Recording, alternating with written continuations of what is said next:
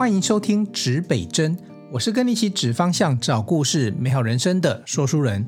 今天这一集节目呢，我想要呢一开始先给大家一点点我们放松的气氛。呃，毕竟我们的节目呢，可能都是在上班时间的时候收听。那每天呢，我们都会充实自己很多。那今天来一点点的不一样。那什么样的不一样呢？今天首先要带来这首歌呢，是《遇见你是最美的关系》，作词作曲呢是。呃，黄建昌老师，那演唱呢是江玉如老师。我们先来听听这首歌曲，之后再开始今天的节目。而且仔细听，注意听，今天的这一首歌呢，也会跟今天节目的主题有关系哦。来，让我们一起欣赏这首《遇见你是最美的关系》。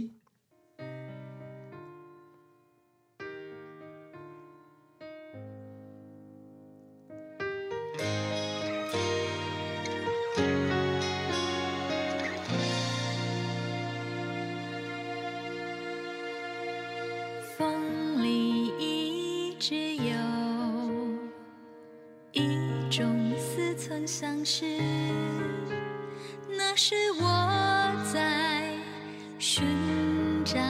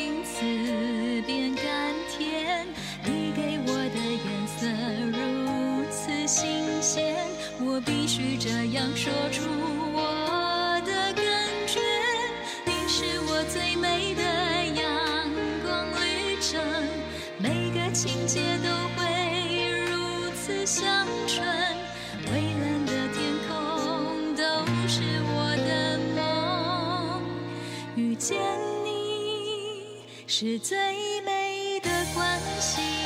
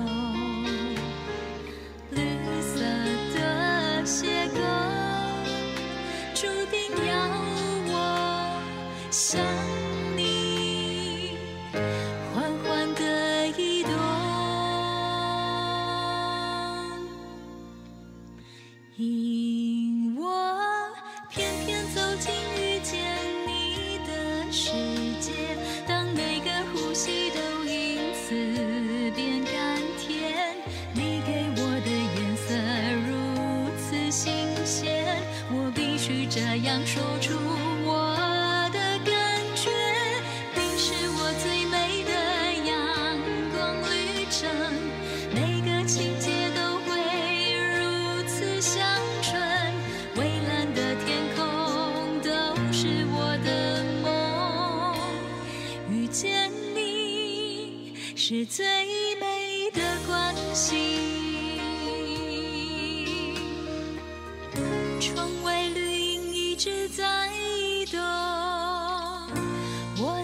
情也跟着悸动。我的灵魂发现了一种一种坚持与感动。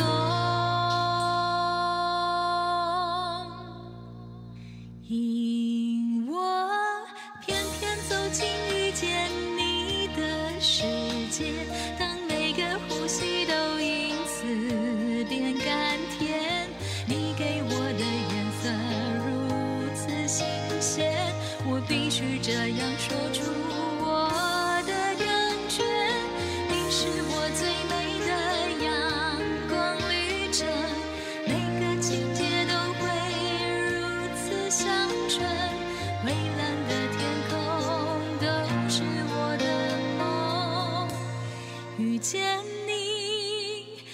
最美的关系。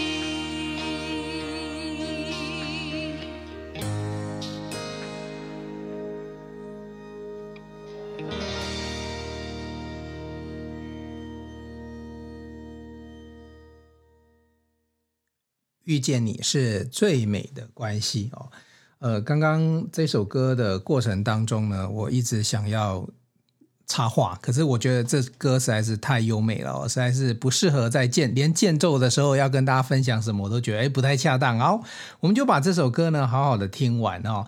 那这首歌的歌词也非常非常优美哈，我刚才讲的我们的词曲是黄建昌老师的作品哦。呃，黄老师过去在民歌那个年代，他其实是很多歌手的制作人，vocal 制作人啊、包含杜德伟啊、周华健啊等等。好，那你们可能也真的听过黄老师自己的声音哦。如果你是六年级生、五六年级生或七年级生，我不晓得那时候有一个呃卡通叫做干譙龙，嘿，有大家有没有这个印象啊？那就是他这个本尊的声音哦。好。那刚刚里面呢，演唱是另外一位女歌手，是江玉茹江老师的声音，有没有很甜美？好，那我在这边，我想要特别想把这个歌词呢，再简单的几个重点来念给大家来听一下。因为我说我们今天播歌哈，不是只是因为我们节目需要放松，需要播歌哦。其实 Podcast 节目不太会播歌啦，因为通常都会有版权的问题嘛，对。那这一首呢，我们因为当初的制作，然后。呃，跟老师结了一个缘分，然后也都跟老师有一些默契，那尤其在推广的部分呢，我们都会呃一起的努力哈。那我们来听，我们稍微我稍微念一下这些里面的一小段的词哈。风里一直有一种似曾相识，那是我在寻找的滋味。影子一直走，绿色的邂逅，注定要我向你缓缓的移动。好，这里面有几个名词有没有听到？比如说风。啊，影子啊，绿色的邂逅啊，引我翩翩走向遇见你的世界。当每个呼吸都因此变甘甜，你给我的颜色如此新鲜，我必须这样说出我的感觉。你是我最美的阳光旅程，每个情节都会如此香醇。蔚蓝的天空都是我的梦，遇见你。是最美的关系，好，有没有很美的词曲的感觉？哈，遇见你是最美的关系。好，如果你把它当做遇见人，遇见你心目中的呃 right person 啊，或者是这个你对的那位女孩，都没有都很很好的去解释它哈。但如果说遇见你不是遇见人，而是遇见。一个特别的地方，各位会觉得这里应该会是哪里？其实答案已经在歌词里面出现，甚至在呃歌词的这个歌曲里面已经有很好的诠释了啊、哦。好，它就是关系，关系，日本也有关系，台湾也有关系哈、对，遇见你是最美的关系。其实这首歌词是在描述呃新竹县关西镇这个地方哦。所以那里面因为会有风嘛，新竹是一个有九降风的风城，然后呢，它有它有各种的颜色，它有草莓的颜色，它有仙草的黑色，呃，它也有一些绿色啊、哦。那这里面有很多的阳光，还有什么农人的坚持哦。这首歌，呃，当然你去 YouTube 上面你会找得到哦。那因为它不是我们不是把它放在一个流行乐的这个。铺陈里面，所以它呃一般的媒体你可能听不到，那可能只只有在特定的，尤其像我们的频道里面会听得到这些歌曲。呃，过去我们陆陆续续也帮地方一起就是做了一些歌曲了。那如果有机会的话，那我们希望有机会来跟大家分享这些美好的歌曲。分享美好的歌曲的同时，其实也是分享在地的美。好，那我今天我说过，我不是纯粹来谈这个歌曲哈。我们刚才有听到哈，就是。关系可能不同的颜色，各位到关系，你可能会知道那边很有名的是仙草，对不对？好，那现在哈，像录制节目的时间正好是什么样季节呢？现在十一、十二月哈，其实我跟大家分享一下仙草是什么样子呢？呃，分享之前呢，我先告诉大家，今天我们这一集哈，我们这一集有一个题目叫做“手染染出你的不一样”。哦，布是帆布的布啊，衣服的衣哦，手染染出你的不一样。那大家如果点到这个 Podcast 节目，你应该知道说，或者是认为说，我们今天应该谈染布，对不对？我们今天为什么要谈到关系呢？我先跟大家介绍一下仙草这个不起眼的小植物，它通常就长在路边，长在田间哦。然后它大概是一个什么样的一个季节交替呢？每年到九月份的时候，这时候呢，仙草长得正旺盛。所谓的旺盛，就是那个绿色的时候就特别绿。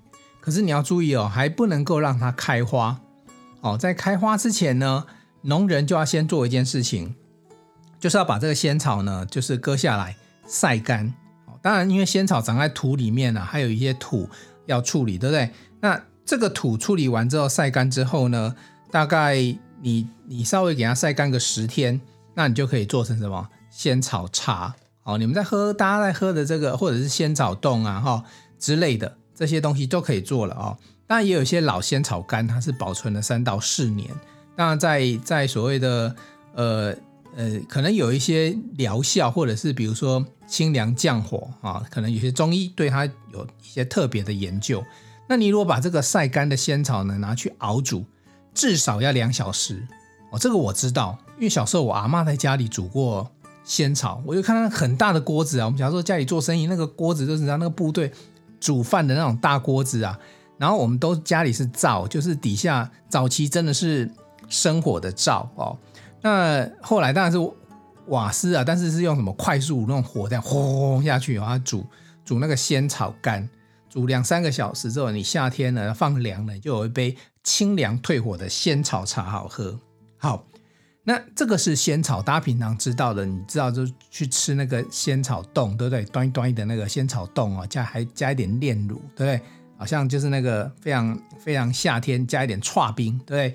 那还有仙草茶等等，这些都是大家比较对仙草了解的哦。那我先跟大家讲一下，像现在十一、十二月，我刚才讲说。在仙草田开花之前，你要先处理掉仙草，对。那万一没有处理掉仙草会怎样？各位，仙草就开花了。我不知道大家有没有看过仙草长出来的花哦，它是紫色，偏紫色的。那个仙草田如果开花，长得很像什么？薰衣草。各位可能都很想说啊，到远赴日本啊去看这个薰衣草田，对不对？那台湾后来有种一些，包含现在也有一些。呃，品牌像薰衣草森林啊，可能你都看得到。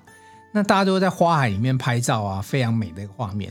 其实仙草花，如果你今天让它变成仙草花海，哇，我告诉你，那一定也是特别红。为什么？它就是一片粉紫色的颜色，供你拍照。可是各位平常不常听到，为什么？可能你今天在这个节目上第一次听到，为什么？因为，因为如果它变成仙草花，它就没有办法变成仙草干。仙草干是经济作物，它是可以拿来卖的。可是仙草花田呢，它 就是一个观赏用的，让各位纯粹拍照用，它比较不具有经济上的一个效益，所以大部分的农人会在它长开花之前呢，就先把它割割掉，然后晒成仙草干，然后去卖掉啊。所以它其实是一个经济作物啊。当然有一一些小部分，大家现在也都越来越理解什么叫体验经济，什么叫做呃体验农村，所以。会留一一小块让大家知道说哦，这个仙草花长这个样子哦。好，那今天我们也不是特别来谈这个仙草哦。那这仙草跟布有什么关系？对，聪明的你，聪明的小脑袋。如果你现在在开车、在工作、在做家事，你应该知道说，我现在要谈是，诶，那那说书人是不是要谈说仙草跟染布的关系？没有错啊、其实我们呃这一集要来跟大家谈一谈这个植物染。那可是过去我们在一直想要推一件事情，就是说想要告诉大家很多的手作，其实你在家里其实非常方便的可以去进行。那呃，那尤其是像说书人这样一个大男人哦，你说去做那个手作啊，哎，你去缝布啊什么，这像话吗？这是一个刻板印象啊。各位，如果说你，我觉得一个东西如果有兴趣的话，你去做做看，绝对可以做出你自己的风格。它绝对不是说会规范说啊，这个是女生比较喜欢做或比较适合做的，不会。我跟大家讲一件事情哦，就是说我对染布这件事情的想法是这样子啊，因为台湾其实有很多的植物染的工业，甚至已经是经济产业了。像三峡、台中啊，都有这个染染的基地，对不对？呃，台中像有这个呃水源地啊，这个这个有一个基金会，他们在做哈。三峡我知道也有很多，那大家又觉得说，哎，这个蓝染好像是客家人哈比较常在做的哈，染布好像以前客家人就喜欢特别把一些，因为客家比较可能比较勤俭持家啦，有一些布他就想要做一些装饰，就想出各种办法。哎，我觉得节俭也是一件很好的创意的开始。为什么？你不想要浪费它，你就把它变成什么东西。所以现在有很多文创，很多老师在创作，你有没有发现？呃，其实它都是基于一个这样的原则，就是我们不要丢掉它。那它可以变什么？于是它就可以变成一个新的新的产业、新的产品。哦，好。那在呃，除了这个蓝染之外啊，其实我很想跟大家分享讲分享一件事情，因为我会去研究染布这件事情啊。它的关键是在于为什么叫植物染？因为植物里面有一些的元素。啊，比如说有花青素啊，比如说像我们新埔这边有一些释染啊，然后释染里面那个柿子皮啊削掉之后啊，为了不浪费啊，就把那柿子皮再煮，那煮出来里面又有一些元素可以变成染布的元素，所以释染也很漂亮，有没有？那都是因为植物本身它有一些特殊的一些，我们不要讲太复杂的化学的东西啊，你就想象说里面有些元素。好，那这些元素呢？它各位你知道，如果以化学角度立场，为什么我们的布会有颜色吗？会有，比如说蓝色、咖啡色、绿色，然后加上一些不同的染剂之后，它会变颜色。呃，在化学角度来讲，就是说。光线当然是经过反射之后才会让你看到颜色，对不对？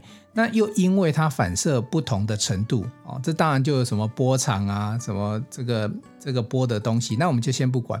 它反射到不同的东西之后，就会产生不同的光线。那主要是透过什么？里面的一些金属离子的反射，让你看到不同的光线啊。那概念上来讲，就是说，哎，如果这个布上面。能够附着一层让光线反射出来的物质，那你是不是看到不同的颜色？好，那再来一件事情，有个很重要的基础，就是那个布啊啊，这个布表面，因为布本身呢，它们尤其是什么？呃，我讲的布有分很多种了，有些是呃动物毛的布啊，像各位有时候用的那个围巾啊，围巾、丝巾，它有时候它就不是植物性的，它是动物性的布，对不对？那有些布呢是棉哈，纯棉或者是麻这样出来的东西。那它本身呢，这个布本身呢，大部分表面大部分都是带的是负电啊，负电。那我刚刚讲说染布里面呢，这个里面的染料里面东西呢，它那些元素大部分也都是带负电。各位最简单的化学原理就是负电跟负负电呢是相斥的，不会吸在一起的。所以这时候布要去抓那些要把诶光线反射的物质的时候，它是抓不进来的。啊，所以中间还会经过多一道的程序啊。当然有些可以啦，不是说完全抓不进来哦，它还是有一些，只是说那个那个量啊，以及颜色的浓度。好，这里面有一些比较深的这个化学小知识，对不对？好，没关系，这到时候说书人我们会把它整理好，放在我们的凹婷小客厅里面哈。各位你去呃搜寻凹婷阿丁，以后里面我们会有这些小的课程来告诉你这里面的化学常识。哦，因为说书人呢，偏偏我又是工程背景出身的。虽然说我现在没有去做这样子一个工作，可是我总是觉得这里面有好多很有趣的科普常识可以让大家知道。所以，我们不要只是说把布染出来有不同花就开心了。你要让，比如说小朋友在学的时候，你能够让他知道说，哎，这里面为什么会发生这些事情？那你去做这个这个手作品，可能就有很大的价值。哦，好，那我们今天先回过头来，我们再回到仙草跟布哈。那我们。各位，仙草茶、仙草汁可以喝，对不对？那你可能不晓得说，哎，仙草汁液其实也可以拿来染布。那说书人这边再跟大家分享一件事情，不是只有各位常听到的染染是染啊、仙草啊可以染布。我有时候真的觉得哈，我刚才讲那个原理，如果你弄懂的话，万物皆可染。那有一个最简单的生活小常识，你就知道了。平常各位喝咖啡，如果咖啡滴到你白色裤子啊、白色衣服会怎样？会粘在上面，对不对？这是不是就是染布？对，所以呃，咖被咖啡滴到，你不马上赶快用清水洗掉的时候，它久而久之就有一个咖啡渍在上面。那是代表什么？咖啡里面有一些色素啊，花青素啊，什么呃，这个等等，它会附着在这个布料上面。好，就因为这个简单的原理，我这边其实很想跟大家分享，光是咖啡就可以染布，而且咖啡染出来的布啊也很漂亮。那这次我为什么特别先介绍仙草染呢？哈，因为呃，第一个仙草它是一个台湾的一个地方特产，然后当然在呃我们的凹婷小客厅的这个系列里面，包含会提供这些材料包，哦，我们叫课程包，成就的成，让你非常有成就。那有的时候是这样子，我虽然跟你讲说咖啡可以染布，但偏偏我们的听众里面有人不喝咖啡的，他哪来咖啡？还有一件事情是，我不是请你拿那种贵桑桑的啊，半磅两千，好，半磅五百那种咖啡豆啊，去去煮来染布哈。那我我其实曾经做过类似这么蠢的，不能讲蠢啊，这么高档的事情啊，因为我只是要验证一下哈，因为那个咖啡豆就是所有的浅焙啊、中焙啊、重重烘焙啊，咖啡豆的一些差异哈。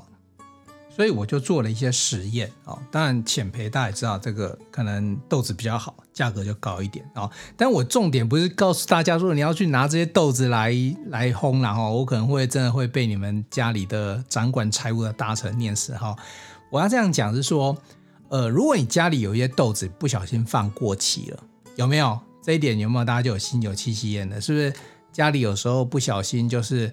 呃，有一些，比如说挂耳包啊，或者是可能有一些什么豆子，大家摆太久了，或者说有些豆子你喝不习惯呐，或者有一些重培的豆子，甚至有什么像那个呃星巴克，呃，倒不星巴克哦，去这个大卖场买出来，他有时候卖一个大品牌，那种很大一包那种两磅三磅这种大的咖啡豆回来，或者是说你去咖啡店，你有朋友开咖啡店，他正好真的有一些豆子，他真的不太用的。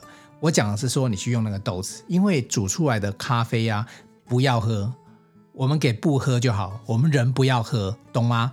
好不好？不要说说书人教你拿家里的那个咖啡豆去磨呃磨咖啡汁，然后来染布哦，我可能这个这个成本实在太高了哦。那我这次也没有特别提咖啡，是因为我现在告诉大家原理。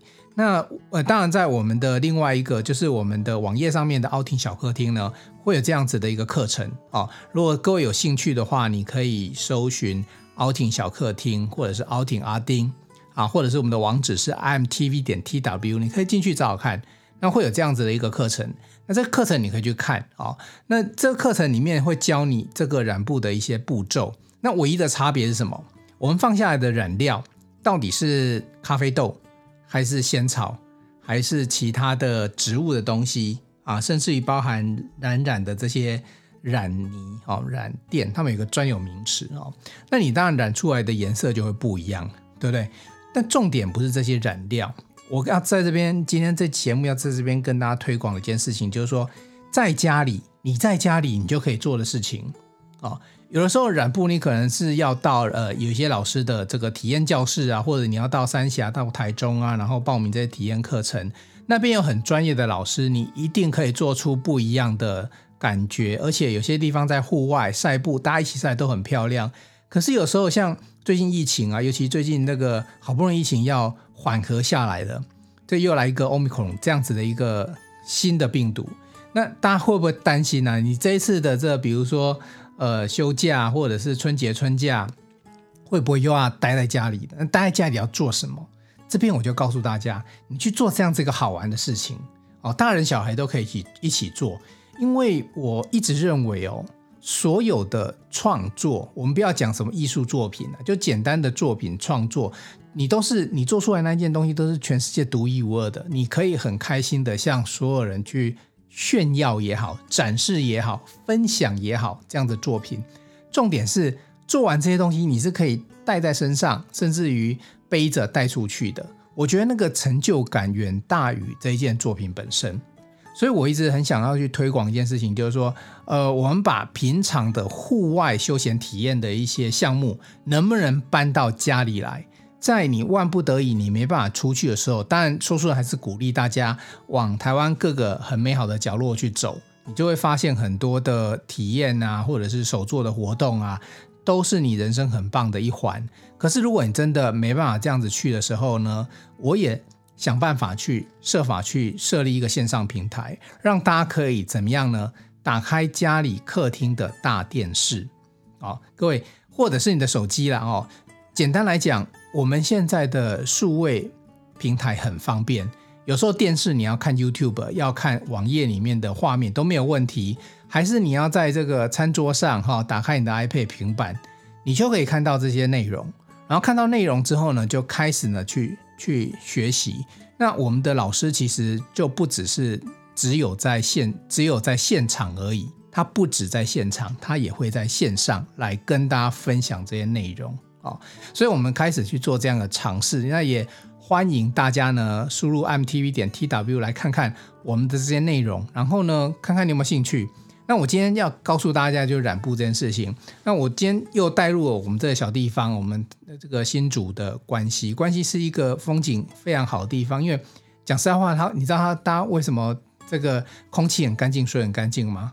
这也是其实所有的事情都是呃天秤的两端呐、你以为它空气好，然后这个水质棒，然后大家人都很心平气和，都很好，它会有个问题啊，就比如它交通不是很方便。它可能就是有个关西交道下去，可它没有，它附近它呃没有火车，然后就是说它的交通不像是大家想象中的在呃城市的附近，它距离城市又一段距离，它正好是介于什么新竹跟桃园中间这个地带啊，所以呃它造就它的美好，当然它也必须有一些不方便哦。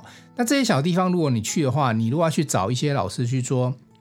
哎，我想要试试看，听上次呃呃说书人 Podcast 人提到说，哎，这个染布，然后你想要去尝试这个仙草染，那你可能要跟某一些协会啊，或者一些中心啊，或者是导览老师去预约，对不对？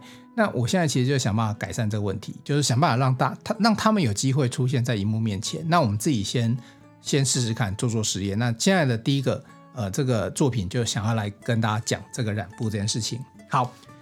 呃，染布的细节呢，我想我不要在这边讲，因为我用讲的，你可能没有画面哦，感受不到哦。但是我先告诉大家、哦，就是说我刚才讲的，说仙草除了做成仙草茶之外，还可以染布。对，那咖啡除了可以喝之外，可以做咖啡染。那后面的步骤可能就只有跟什么，你染染染剂的准备的方式不一样而已，其他的做法几乎都差不多。那如果你家里正好真的有我刚才讲的咖啡豆啊。哦，或者是你真的阿嬷有一把那个仙草干呐、你真的可以煮来哦。不过我们有更简单、更容易的方法了哦。在我们当然，我们为了让大家能够方便去做这件事情，在我们的课程包里面都有帮大家准备。如果你有兴趣的话，你可以去参考看看。那其实就在家里哈，我曾经就做过了，在厨房，我就希望说在厨房就可以做出来，我不要这个非常大费周章的，然后搬很多东西。那厨房会有什么？厨房有锅碗瓢盆嘛。其实染布啊，尤其热煮、煮染这种东西，它就需要什么？需要瓦斯跟这个锅子。哪边有就厨房有，所以我就呃过去我就曾经尝试一个大人在厨房哦。其实我我是蛮喜欢下厨的，我压力大的时候我会下厨。因为我觉得我就放掉所有的事情，然后我就去去想我要怎么呈现这道料理料理啊。不过我不是一个型男主厨啊，既不型男，然后也不是主厨，但是我就煮出来，然后反正我儿子吃了，他开心就好了，反正他不要嫌弃太多就好了。但偶尔我也会利用厨房做这件事情。所以你想想看，你只要一个煮，就是一般你煮火锅的这个这个汤锅这样就可以了，它就可以煮，然后有一些小锅子。那还有一个重点是什么？那那你说说书人我要去哪里？这个准备布料，因为染布总是要布嘛。呃，有几个方式啊。如果你有一些衣服，白色衣服，它是属于呃那种呃棉质，不要那种有机布料，因为不是有机布料，就是那种机能衣啦。因为那个可能就是合成聚合纤维，那个可能不容易染上去。这个我试过，真的那种机能衣啊，什么发热衣什么，那个因为已经是呃就是人工处理、工业化处理的东西就不容易。但如果是棉麻布料的话，就有机会哦。那你可以去。但你不要拿你这个最喜欢的，万一染失败不就麻烦了？所以我会建议大家呢，呃，可以呃可以先从一些小的，比如说像我们课程包里面有准备小方巾、大方巾，就是让各位呢先从小方巾呢先试试看，染出来那个感觉不错之后呢，你可以开始再转到什么大方巾。大方巾弄出来就其实就你出去野餐啊，或家里的桌子布置啊，你知道那个桌面其实你就有就有一块布可以布置了。那接下来，我觉得，当然，我觉得我平常最喜欢什么？提我的那个这个束口袋的背包哦。一般很多呃袋子是束口袋嘛。那课程包里面有提供了什么？它是一个手提的束口包，它也可以手提，然后也可以像那个呃背着背着的那个小书包一样哦。那很漂亮，那束口拉起来，然后背着，然后上面是你自己的图案哦。你看那个感觉是不是很漂亮？那呃。其实这些作品，当然你进阶之后，你就真的会做出属于自己可以背出去的作品。但在那之前，你可以用一些简单的和小小布呢来去做测试哦。那重点是什么？重点就是布要去哪边买？其实买布也不难呐、你可能去迪化街啊，什么火车站。我们小时候就是家里的长辈都说，哎，好灰掐粘啊，卖很多奇奇怪怪的东西，有布装，呃。可是我我相信呐，就算你住台北哦，你很方便，可是你大概为了这件事情，为了去买布，其实也是很头痛哦。所以我们也想到这个问题，帮大家解决，在课程当中里面有这些东西。那还有布买回来呢，其实有一个很重要的过程，要叫做去浆。因为那布有时候做完之后，表面会有一层浆啊，就像是浆糊那种感觉嘛，但是干的那个东西哦。那浆在上面的时候啊，你跟你的染剂就没有办法结合哦。那会有一道精炼的步骤，那精炼有时候会用洗衣粉，有时候会用氢氧化钠哦，它还要称重按比例。可这个哈、哦，说书人觉得说，我刚才讲了嘛，如果我们今天要只是在厨房做，那我还要用洗衣粉，我要到洗衣机旁边去拿粉，然后去弄，所以也是很麻烦。所以呃，课程泡里面的布啊，基本上它是一个去浆的布哦，所以你就扫掉精炼这一块布，那就很快喽。哦，什么叫很快呢？布其实它几个重要步骤，刚才我讲第一个前处理是去浆，好，然后接下来呢，它就要做什么？它中间有一个呃美染跟溶染的一个过程。我刚才前面不是有讲嘛，那个布你要跟这些花青素啊，跟这些金属离子能够键结啊，它中间要有一个，尤其是植物性的东西，它缺乏动物性蛋白质，好，动物性蛋白质带正电。好，这就是为什么需要动物性蛋白质。那如果说有动物性蛋白质吸附在这布上的时候，它就会去去抓这些这些呃负的错离子，那比较容易让颜色产生、呃、进到那个布上面哈、哦。所以会有一个这样子，它也算是一个前处理。可是那个已经不是布的前处理了，那、已经是你就算你不处理，刚才呃要跟大家分享说，你就算你不处理的时候，那个布也会有淡淡的一层颜色，但是就不是那么的浓，所以我们叫做浓染。溶染这个过程哦，好，那你说，哎，该不会又是什么氢氧化钠？这听起来就很可怕的东西，因为你不知道去哪边买的东西呀、其实溶染剂哈、哦，在我们的课程里面会教大家，哎，很有趣哦。我们用一个东西去处理，如果你有兴趣，你进去看哦，看那个东西哈、你甚至于你都没有做哈、你就花一点钱，一点点几十块钱就买得到的东西，它就可以去做溶染这件事情。你现在把这个布的溶染的前处理处理好之后呢，就是要绑布。那绑布其实有各种不同的花样，虽然老师市面上各种的老师他会教你各种不同的绑法，可是我这边其实我会觉得哈，因为我就是懒，我就觉得说我你现在要我做一个创作，然后我要记那么多步骤，然后还要这样折这样，我通常就很简单，就橡皮筋东绑西绑东绑西绑。其实我觉得反而这样子是一个创作一个很好的过程，因为当你没有预期的时候，你打开来的时候那个惊喜是更多的。哦，当然你有预期的时候，你就可以想象它长那个样子，其实就还好。所以，我真的就鼓励大家，如果刚开始做的时候啊，就尤其让小朋友玩，你就让他玩玩看。但是大方向会跟他讲，比如说这个弹珠怎么放啊，然后橡皮筋要绑紧啊。它绑其实主要的目的是什么呀？染剂进到这个我这个就布进到这个染剂之之后啊，它绑到的地方啊，因为绑很紧，所以那个染剂并没有进到布的表面，所以它就没有吸附到。所以原理很简单，没有吸附到的就是布原始的颜色，有吸附到染剂的布布地方呢，就是。这个染剂的颜色，哦，所以这个用这样的简单的原理，你现在看绑布就可以发展出各种不同的花式绑法，哦，绑完之后呢，就就进水，进水之后就进到什么？就染剂里面去煮。那一般来讲，哦，刚才这个也不会很久，大家不用担心了啊。当然你就是这个一壶茶的时间，煮一杯咖啡的时间，真的它就是二三十分钟。所以整个绑布过程啊，整个煮染的过程啊。我觉得当你材料都准备好，我自己算过啊，理论上你大概两到三个小时，你可以完成完成一件作品。当然不包含这个作品，因为作品要晾干嘛，晾干就要看天候了，对。但是从一块白布，然后到你去绑，然后这个浸染哦之后拉出来，然后你看到那纹路，其实不会很久，大概就半天的时间。所以我觉得这时间真的是很适合大家呢居家一起来。玩乐一下哦，那这里面还有一些要注意到的，比如说，哎，这个呃，这个，比如说我们附这个仙草粉啊，跟水的比例是多少啊？其实那个比例哈，说是没有很一致啊，就不会说哎差一点点，然后就染不出来，不会，它就是一个颜色深度深浅的一个差异，但会有一个建议值给大家哦。好，那这个这个就是一个简单的一个染布的过程哦。那这一集呢，主要是跟大家讲哦，就是生活中有一些小乐趣哈、哦。那这些乐趣呢，平常你可能是在职人的身上啊、哦。大家也知道，指北真一一向都在跟职人互动，谈职人他们的生活啊，或者是。呃，你想要如果想要成为职人的话，你要怎么做啊？或者说怎么样跟职人学习啊？那今天这一集主要是让大家知道说，哎，我们有机会让职人这个出现在你家，但是我们不是靠什么什么元宇宙啊、什么传输啊，不是这样子，我们还是靠一些基本的影像的东西啊，或者一些基本的线上的课程，让你去了解这个这个做法。然后呢，另外呢，也提供一些简单的材料，如果愿意的话，呃，去购买这些材料。然后回来家里，你就可以开始做了哦，所以真的不难。那而且呢，像我们精挑细选，都尽量挑大家能够很快能够上手，家里有的器具，而且小朋友适合，而且做出来作品你是可以用的。然后未来啊，其实做书人个人在想一件事情：如果做一做，万一你变职人了，诶，你变职人的作品很多很优秀，然后甚至有人。诶，想要收藏你的作品的时候，那会发生什么事情？那就是更另外一个世界的事情了哦。好，所以简单的来讲，今天跟大家介绍第一个关系，它有产仙草，仙草你可以买回去呢，这个仙草干你可以煮仙草茶。